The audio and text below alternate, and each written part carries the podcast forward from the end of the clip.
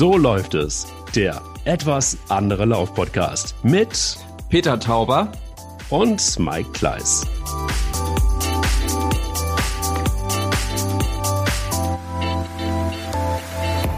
Hallo Bonn, hallo Bonn. Hallo. Schönen Gruß aus Bonn, Bundesbonn. Mein lieber Freund, du bist jetzt eigentlich im Grunde genommen da, wo ich eigentlich fast immer bin, in Köln. Jetzt bist du in Bonn, ich bin in Hamburg. Das ist verwirrend. Es ist verrückt. Wir das haben uns verlaufen. Wir haben uns wirklich verlaufen. Wir müssen das anders koordinieren. Das geht so nicht. So geht es nicht. So läuft es nicht. So läuft es einfach nicht. Ja, manchmal läuft es halt nicht. Auch das ist eine Erfahrung. Darüber könnten wir reden, wenn es mal nicht läuft. Wenn es mal nicht läuft. Aber bei mir läuft es ganz gut. Wie läuft es bei dir? Ach so, bei dir läuft's gut. So, so. Mhm. Naja, bei mir äh, läuft's auch ganz gut. Ähm, ich hatte einen sehr schnellen Lauf. Gestern bin ich sehr schnell gewesen, sehr schnell. Für meine ja. Verhältnisse, also für mein Alter. Altersgerecht schnell.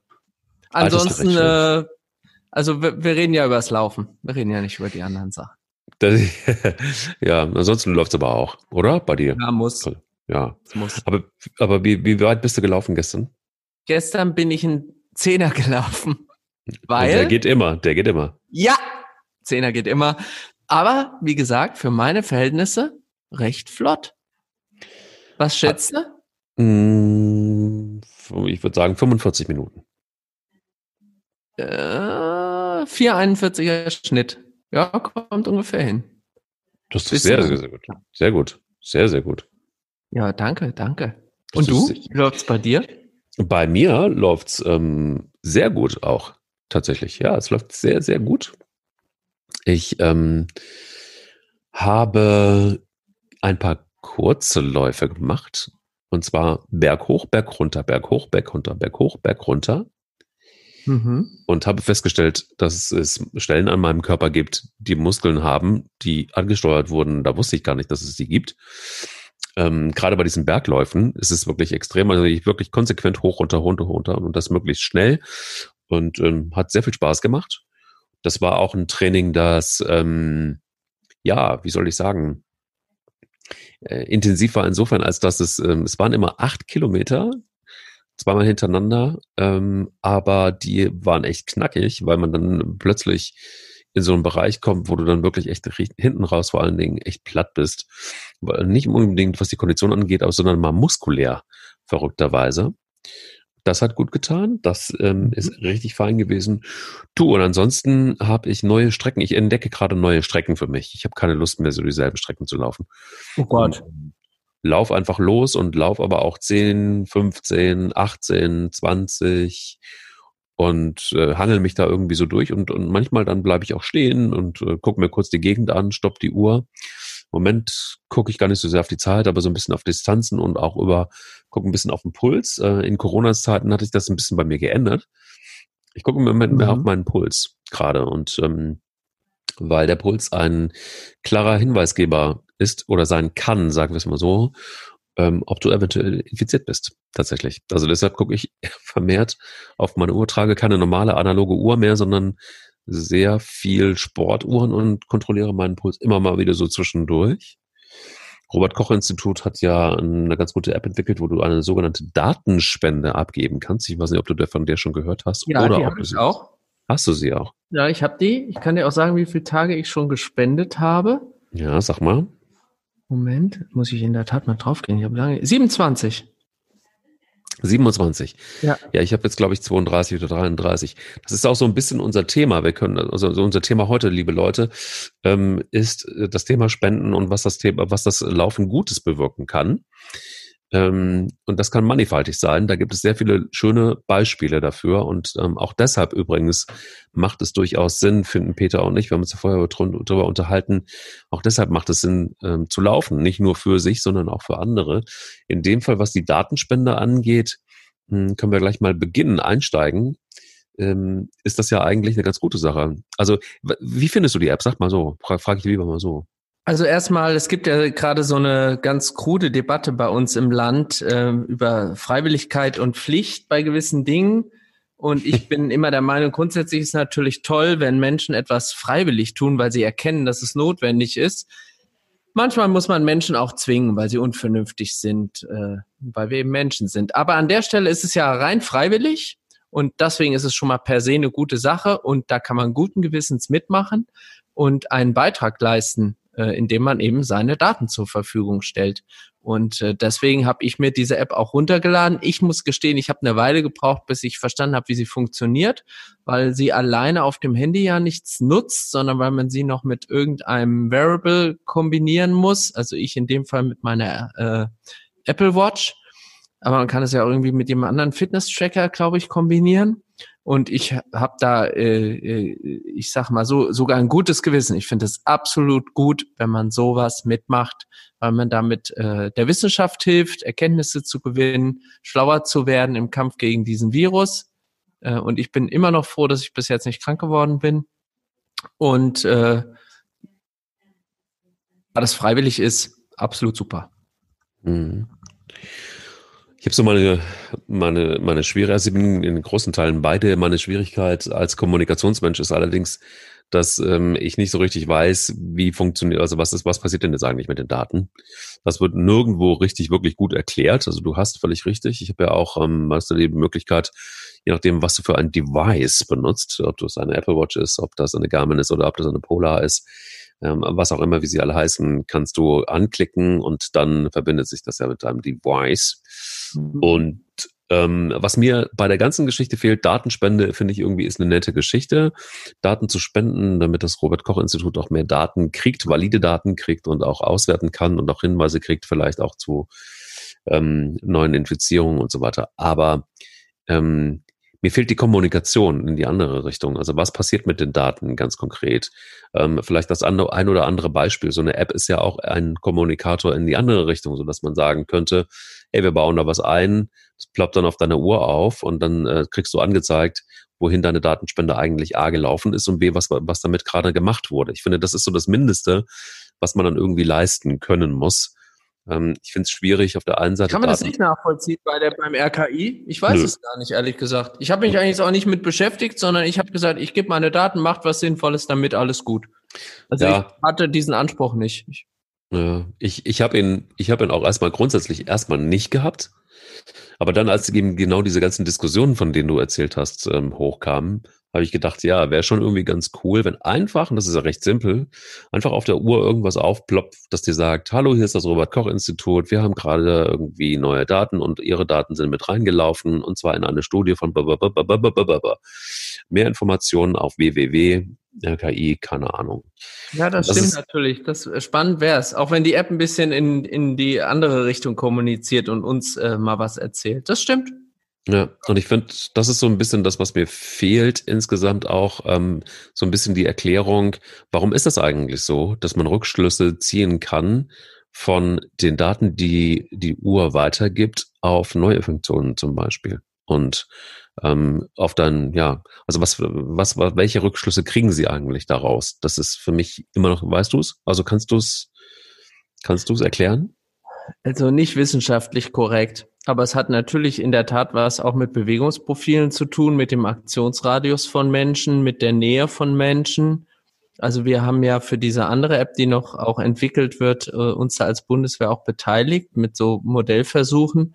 Und du kannst wohl mit äh, statistischen Wahrscheinlichkeitsrechnungen äh, etwas darüber aussagen, wenn sich Menschen eine gewisse Zeit in einem gewissen Umfeld aufhalten, also zum Beispiel in einem geschlossenen Raum, mhm. darunter ist ein Infizierter, dann kannst du was über die Wahrscheinlichkeit sagen, mit der die anderen äh, nicht infiziert oder infiziert den Raum verlassen. Und das hat was dann mit der Aufenthaltsdauer im Raum zu tun und mit der Frage, wie nah kommen sich diese Menschen.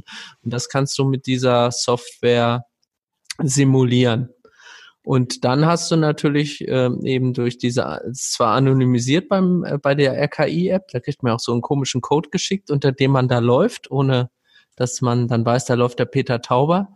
Natürlich auch was sagen, zum Beispiel dann über die Verbreitung. Also ähm, das ist zwar immer schön, wenn jetzt heute irgendwie ein Bundesland meldet, wir haben keine Neuinfektion, aber das Bundesland hat ja eben auch offene Grenzen. Das ist so eine vertrügerische Sicherheit, wenn da zwei Bundesländer weiter ein, neuer Hotspot ausbricht und dann fährt da einer aus dem Hotspot äh, unbedarft äh, in dieses Bundesland und schwupps haben wir eine neue Linie. Und das alles nachzuvollziehbar machen, ich verkürze jetzt etwas, ich glaube, dafür sind diese digitalen Techniken einfach sensationell gut, weil das, äh, weil das, äh, weil das nachvollziehbar wird. Und ich glaube auch für diese Simulation, also darüber was zu lernen, äh, wie die Verbreitung genau funktioniert. Dafür ist, glaube ich, auch gut. So habe ich es zumindest gelesen. Es gab ja so ein paar Erklärstücke in den Medien darüber, was das, äh, was diese Apps äh, können sollen.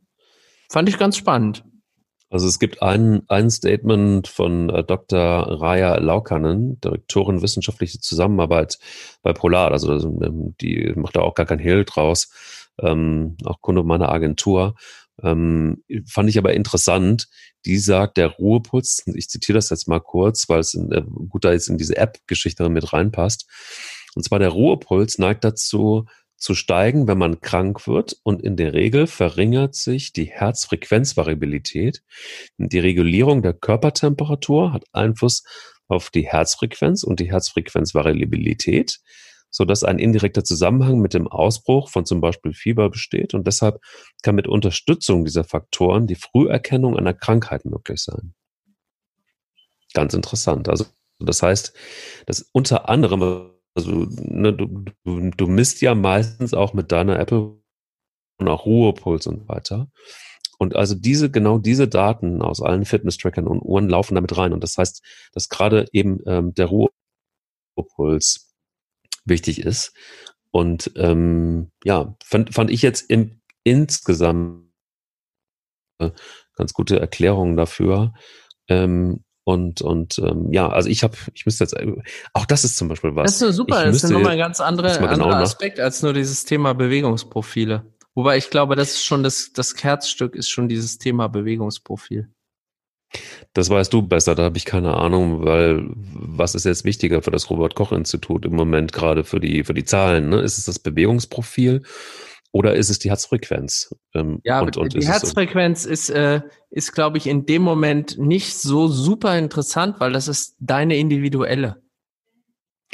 Das stimmt. Aber das sagt nichts über die, also da kannst du dann auch, ich bin ja kein Statistiker und kein Wissenschaftler in dem Feld, aber äh, da, dann weißt du zunächst mal, okay, da ist einer, der hat eine Unregelmäßigkeit, aber der Konnex zwischen Verbreitung, der entsteht ja erst durch das Übereinanderlegen äh, von äh, diversen Bewegungsprofilen. Mhm. Ja, also es ist aber auch. Ich weiß also, auch ehrlich gesagt nicht genau. Also das ist in der Tat eine super spannende Frage, was jetzt gerade, ob sich nicht auch, das ist ja die Frage, ist ja nicht ähm, ähm, ähm, die, äh, das Datum selbst ist ja neutral. Die, ist entscheidend ist ja, welche Frage stellst du an das Datum. Also sagst du, ich will jetzt von dir wissen, wohin hast du dich bewegt, weil ich dann Rückschlüsse daraus ziehe, ähm, wie viele da noch waren. Ähm, du kannst ja damit auch rein theoretisch, davon sind wir jetzt ja wieder ein bisschen weg angesichts der Lockerung. Du kannst ja auch vorher fragen, ähm, halten sich die Leute an diese Einschränkungen? Also bleiben sie wirklich länger zu Hause? Meiden sie überflüssige Wege? Also ich glaube, sowas war in der Zeit, wo die, wo die Verschärfungen noch sehr stringent waren und sehr hart waren, sicherlich auch interessant nachzuvollziehen sind, wobei ich da auch wieder glaube, ehrlich gesagt, diejenigen, die sich diese App runterladen und da mitmachen, sind tendenziell vernunftbegabte Menschen, die sich auch an aufgestellte Regeln halten. Und äh, deswegen glaube ich, ist da auch wieder das statistische Mittel interessant. Wie rechnen die eigentlich die ein, die mit dem Aluhut rumlaufen und sagen, ich nehme, lad mir doch da keine App runter, dann werde ich über die App geimpft. Also das, äh, das ist doch ich, auch so. Bill Gates impft uns alle durch die Luft. Also, also ich Gates, bin ja schon geimpft und gechippt. Ja. Und äh, durch die Luft. ja auch aus meinen Windows. Hm. Bin vorher durchs Gate reingefahren.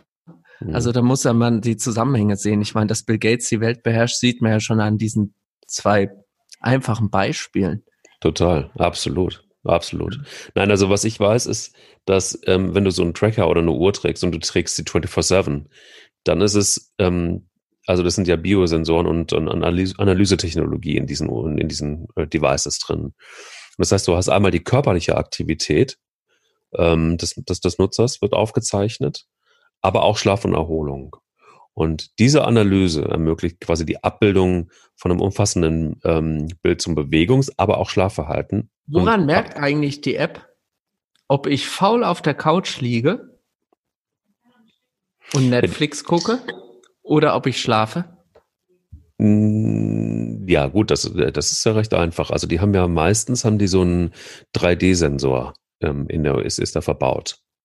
Und das bedeutet, dass wenn du sitzt und wenn du liegst, du, du, du veränderst deine, ähm, die, die, die Uhr verändert ja letztendlich auch Höhe und verändert ähm, äh, ihre, ihre Position und das erkennt die durch den 3D-Sensor.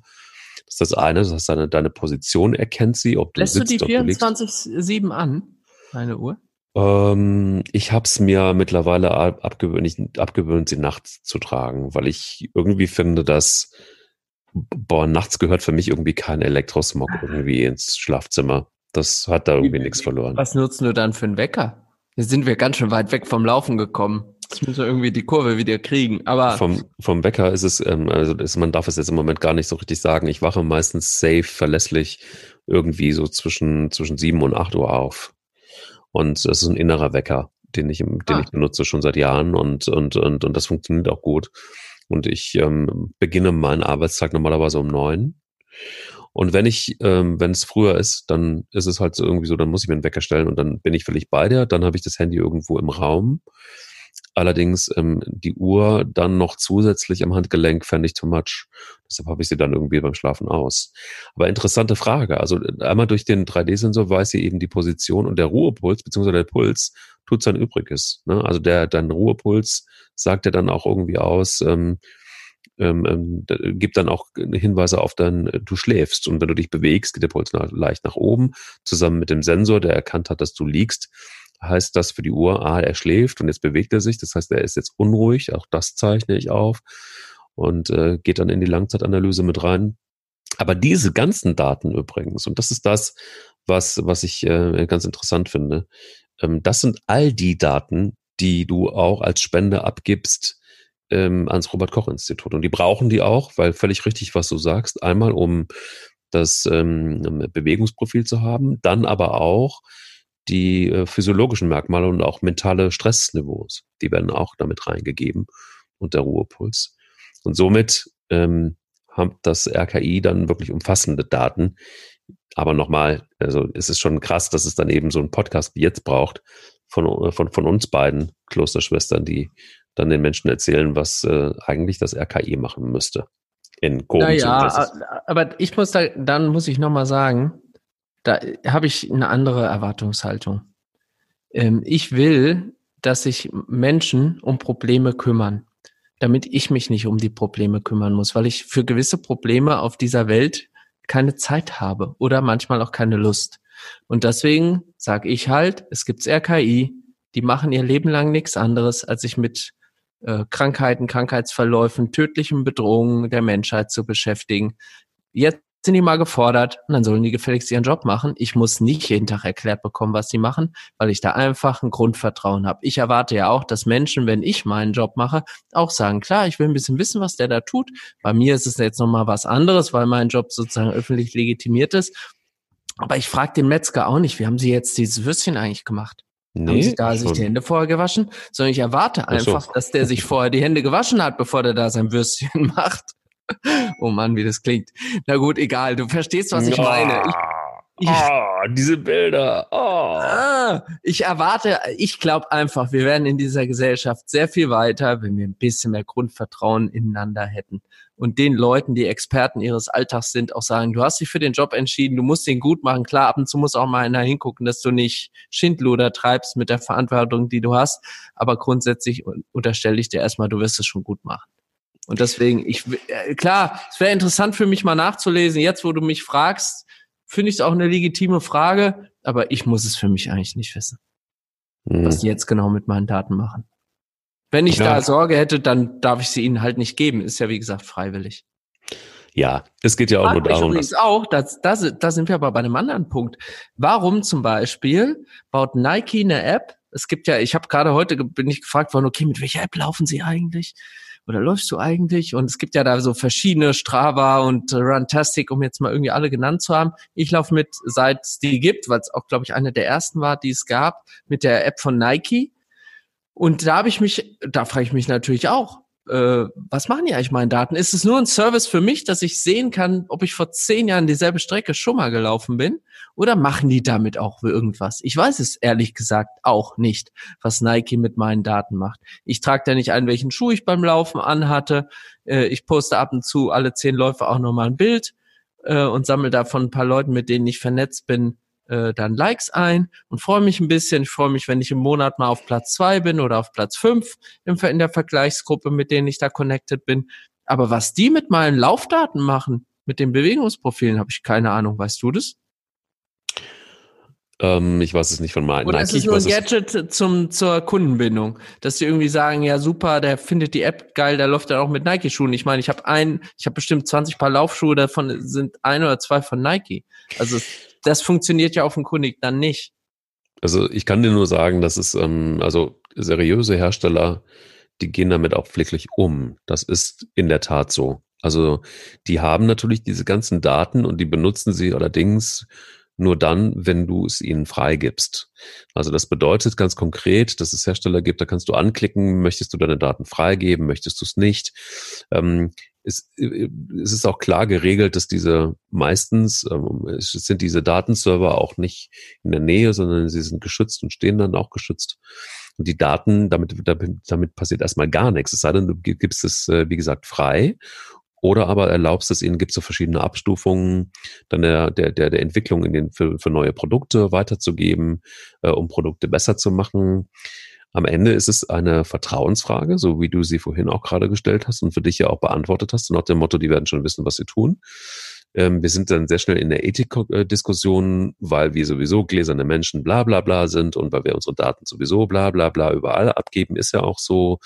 Äh, bist du einmal bei Instagram und äh, auf der einen Seite bist du bei Instagram, postest irgendwelche Fotos, auf der anderen Seite schreist du aber auch und sagst, nee, das Foto dürfen sie aber nicht benutzen, damit sie mich erstmal fragen. Auch total idiotisch. Also bist du ja sehr schnell in der Grundsatzdiskussion. Allerdings ähm, Datenschutz ist bei uns in Deutschland ja einfach, ein, einfach ein, ein, ein hohes Gut. So, das ist ja auch Gott sei Dank so. Und daran müssen sich die Hersteller auch halten. Dementsprechend kann man erstmal davon ausgehen, dass äh, mit den Daten erstmal gar nichts passiert, dass sie natürlich zu Marketingzwecken oft benutzt werden. Siehst du ja alleine daran an den Algorithmen bei Facebook, Instagram, TikTok, wo auch immer du bist, was dir dann gerade so hochgespült wird. Und das ist dann schon ein bisschen spooky. Bei Apple wäre ich vorsichtig.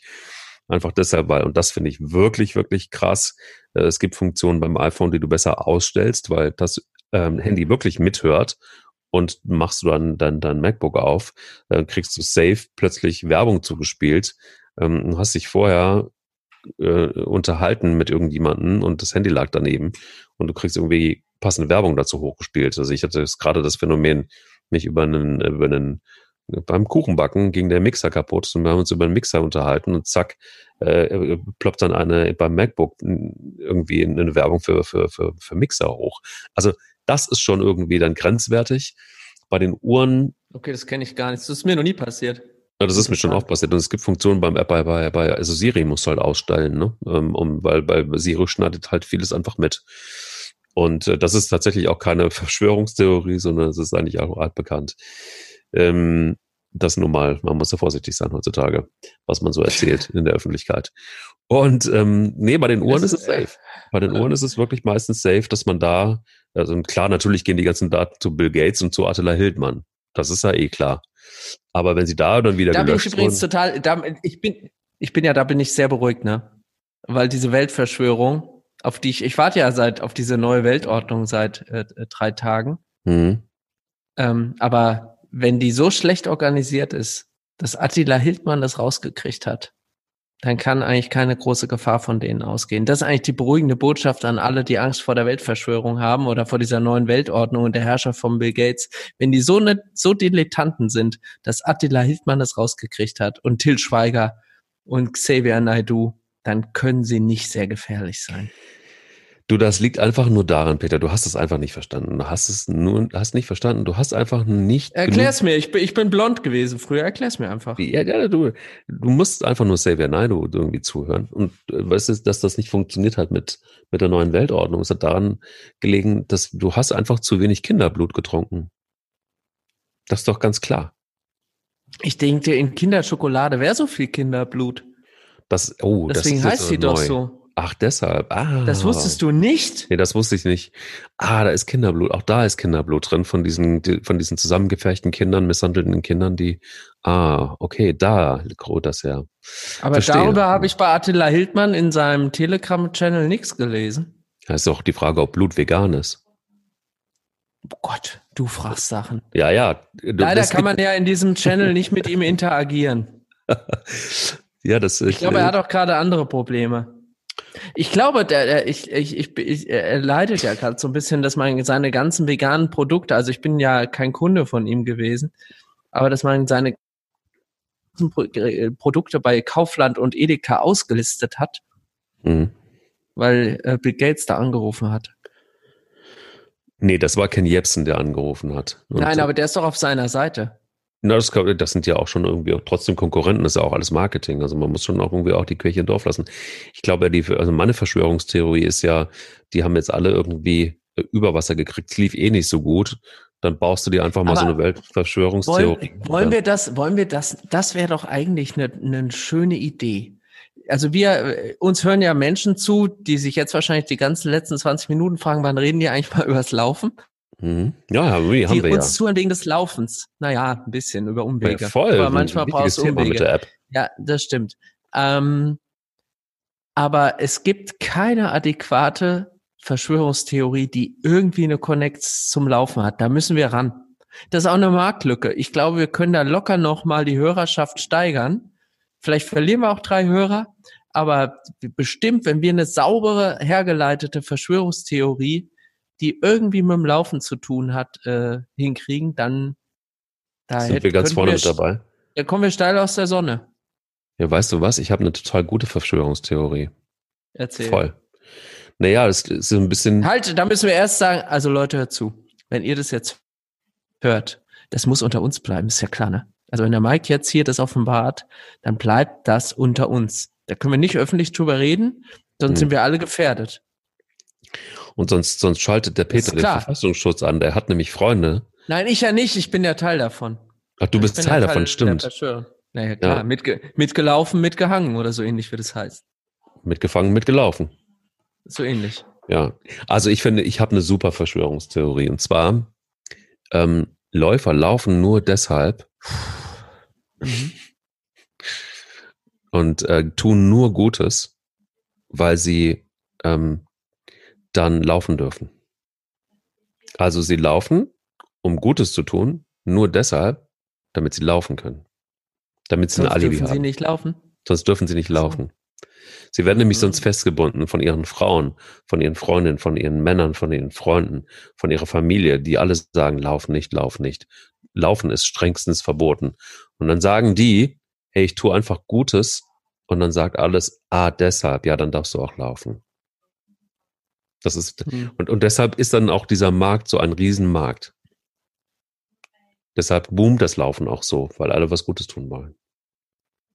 Wie findest du es? Ich finde es eine sehr gute Verschwörungstheorie. Naja, ja, das ist noch nicht ganz rund, weil du noch zwei, drei Aspekte ausgelassen hast. Aber über die reden wir nächstes Mal, wenn es um den zweiten Teil der Laufverschwörung geht. Wir müssen es ja anböschen. Wir können jetzt ja nicht alles im Detail hier ausbreiten. Stimmt, das Lass ist ja uns noch einen Moment bei dem, Lass uns noch einen Moment bei dem Guten tun verharren. Wir haben jetzt sehr viel über technische Fragen und auch über die Fragen, was kann man damit Gutes tun? Zweifelsohne kann man mit Daten eben auch was Gutes tun. Digitalisierung hat ja auch viele Vorteile. Wir nutzen sie ja alle jeden Tag. Aber dieses andere Gute tun, von dem du sprachst, äh, darüber haben wir übrigens letzte Folge schon mal geredet. Der Wings for Life Run ist auch was Gutes tun. Ist was Gutes tun, ist wirklich was Gutes tun. Und ich finde tatsächlich, was ich wundervoll finde, ist, dass es ähm, ganz viele Dinge gibt, die, die, die ja auch funktionieren. Also Wings for Life World Run, das ist jetzt selber erfahren. Ähm, aber erinnerst du dich noch an Frank Dieter? Ja.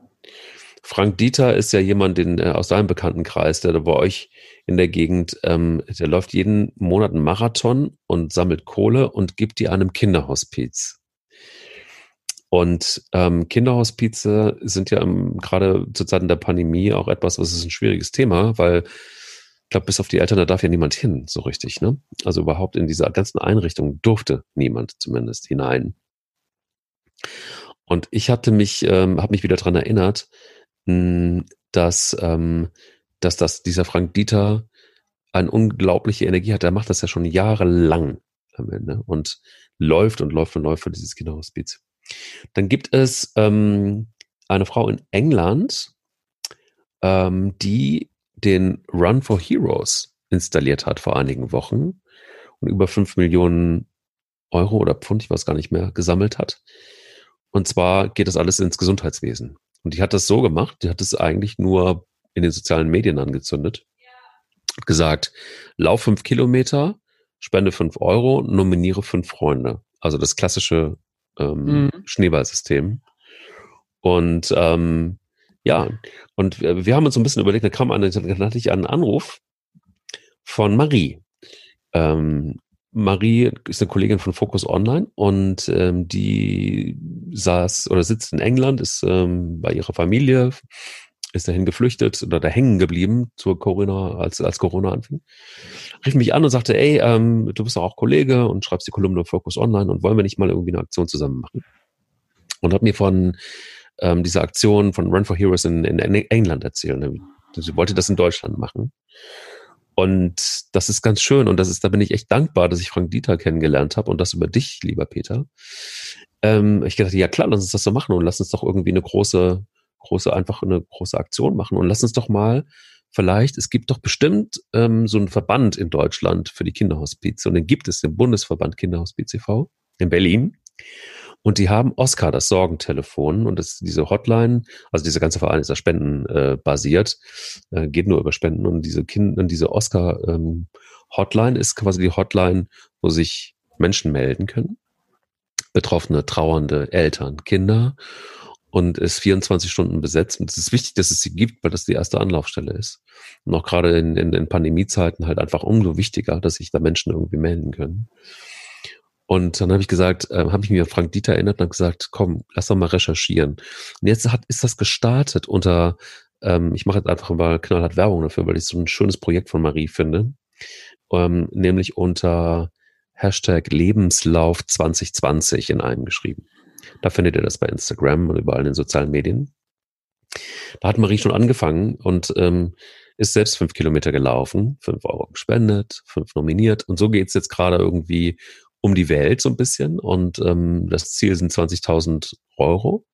Jetzt sind wir irgendwie, gehen wir auf die 2000er Marke schon zu und ähm, das wird es noch ein paar Tage so weitergehen und dann klingt sich Fokus Online ein und dann ähm, gibt es ein Portal, nämlich lauf-weiter.de und da wird dann quasi ein virtueller Lauf, der auch genau derselben Geschichte ähm, äh, zugutekommt, installiert bei laufweiter.de kannst du dich nämlich anmelden und ähm, kannst eine Woche lang für diese gute Sache laufen. Soweit du willst, so viel du willst. Kriegst deine Urkunde, kriegst deine Medaille und kriegst dein Finisher-Shirt. Das ist für uns beide ja ganz wichtig, ein Finisher-Shirt. Dass wir wissen, äh, dafür sind wir gelaufen und äh, diese, diese Finisher-Shirts sind ja auch ein Phänomen.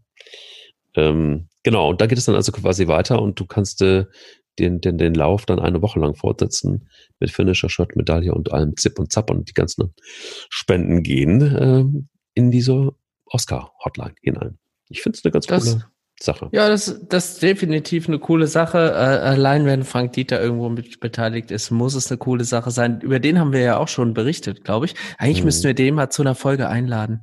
Frank das Dieter wäre echt mal ein toller Gast. Auch weil er so fröhlich und so positiv ist. Es gibt wenige Menschen, die so viel positive Energie haben wie Frank Dieter. Den, ihr würdet ihn lieben, wenn ihr ihn kennt.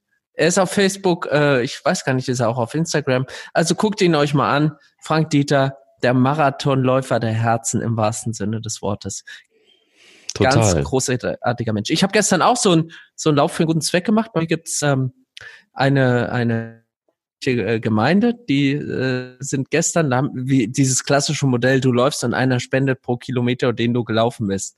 Was jetzt mhm. bei mir ein bisschen doof ist, weil dann habe ich für mich selber gespendet, habe ich gedacht, ich laufe jetzt zehn und spende jetzt zehn Euro pro Kilometer, dann ist gut. Mhm.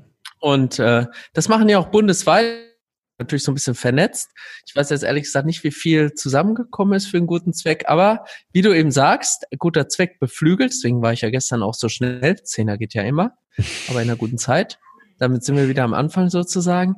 Und äh, das finde ich ist sowieso äh, etwas, ähm, worüber man nachdenken kann. Warum muss man eigentlich die Riesenläufe machen, wo man da mit 30.000 am Start steht?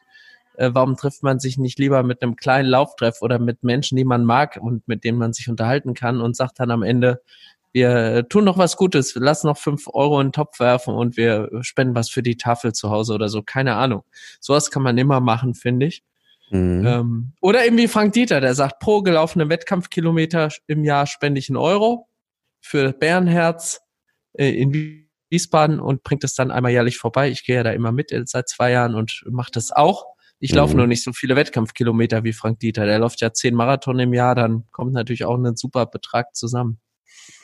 Was war so die, ähm, in Zusammenhang mit Laufen, was war so die, die emotionalste und schönste Geschichte, die du, die du, die dir einfällt, ähm, wo, wo Läufer ähm, oder überhaupt ein Lauf etwas Gutes äh, bewirkt hat oder bewirken kann? Ich habe ja dieses Jahr zum ersten Mal bei diesem Wings for Life äh, Run mitgemacht über die App und war da ja nur für mich, allein im, in meinem Kinzigtal. Mhm. Und ehrlich gesagt, ich fand das schön. Ich wusste, der Lauf führt zu was Gutem. Ich hatte einen langen Lauf, ich hatte Sonne und gutes Wetter und das hat, äh, hat schon gepasst. Okay. Also in, interessant finde ich, ähm, das passt ja dann auch zur Verschwörungstheorie, dass äh, dass, dass man nur läuft, um was Gutes zu tun und um endlich die Freiheit zu haben, für immer laufen zu können und so weiter. Wie war das bei dir? Das musst du jetzt noch zu erzählen zum, zum Ende hin. Was dein bewegendster, fröhlichster, inspirierendster äh, äh, Laufrun für äh, gut äh, Zweck war? für einen guten Zweck war es in der Tat auch, aber da bin ich ein bisschen, da bin ich nicht mehr so ganz objektiv.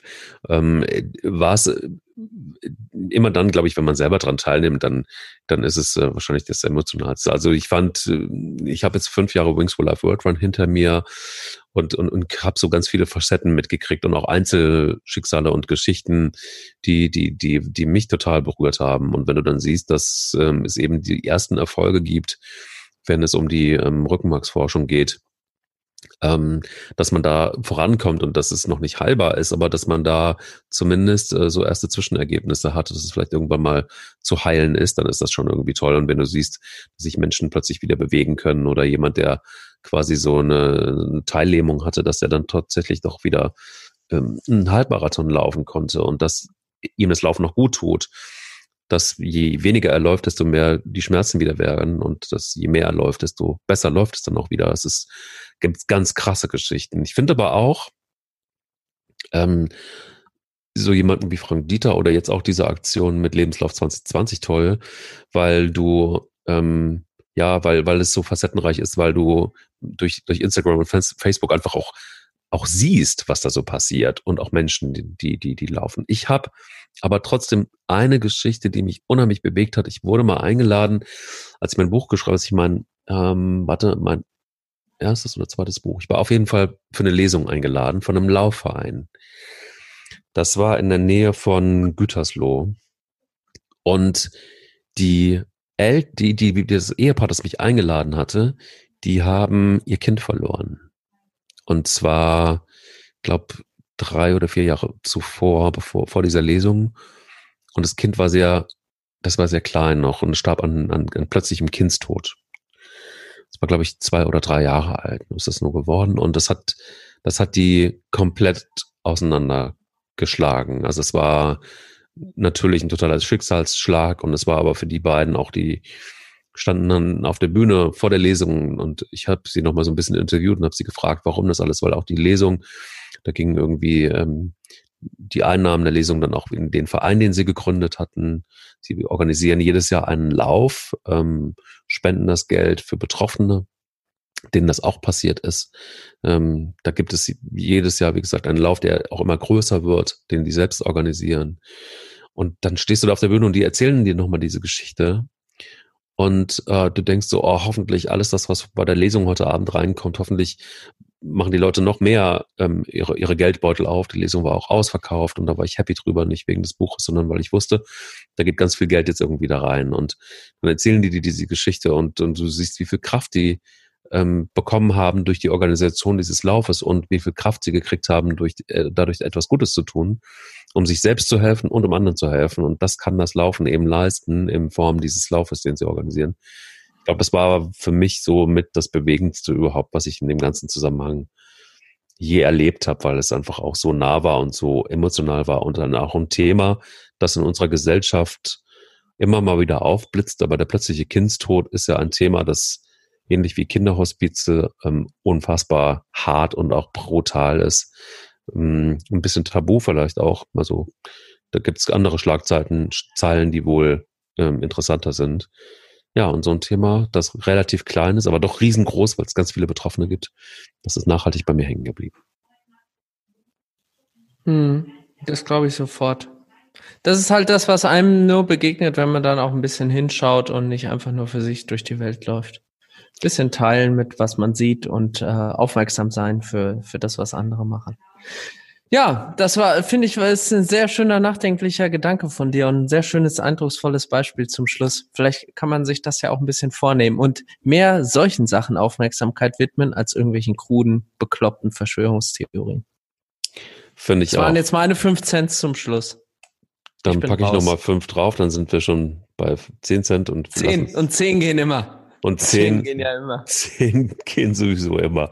In diesem Sinne, wir reden äh, nächste, äh, über die nächste Verschwörungstheorie und ähm, was Vielleicht hauen wir da mal richtig einen raus. Vielleicht Außerdem über die vier Fichten müssen wir auch noch reden. Stimmt, stimmt. Wir können auch mal einen, einen, einen Demonstrationslauf organisieren. Irgendwann. Check. Check. So wird's gemacht. Ansonsten bleibt gesund, passt alle auf euch auf draußen an den Endgeräten. Genau. An den Endgeräten, liebe Hörerinnen und Hörer, wir hören uns auch nächste Woche, wenn, wenn es heißt, so. So läuft es. So läuft es. So läuft es, der etwas andere Laufpodcast. Auch das nächste Mal wieder mit Peter Tauber und Mike Kleiss.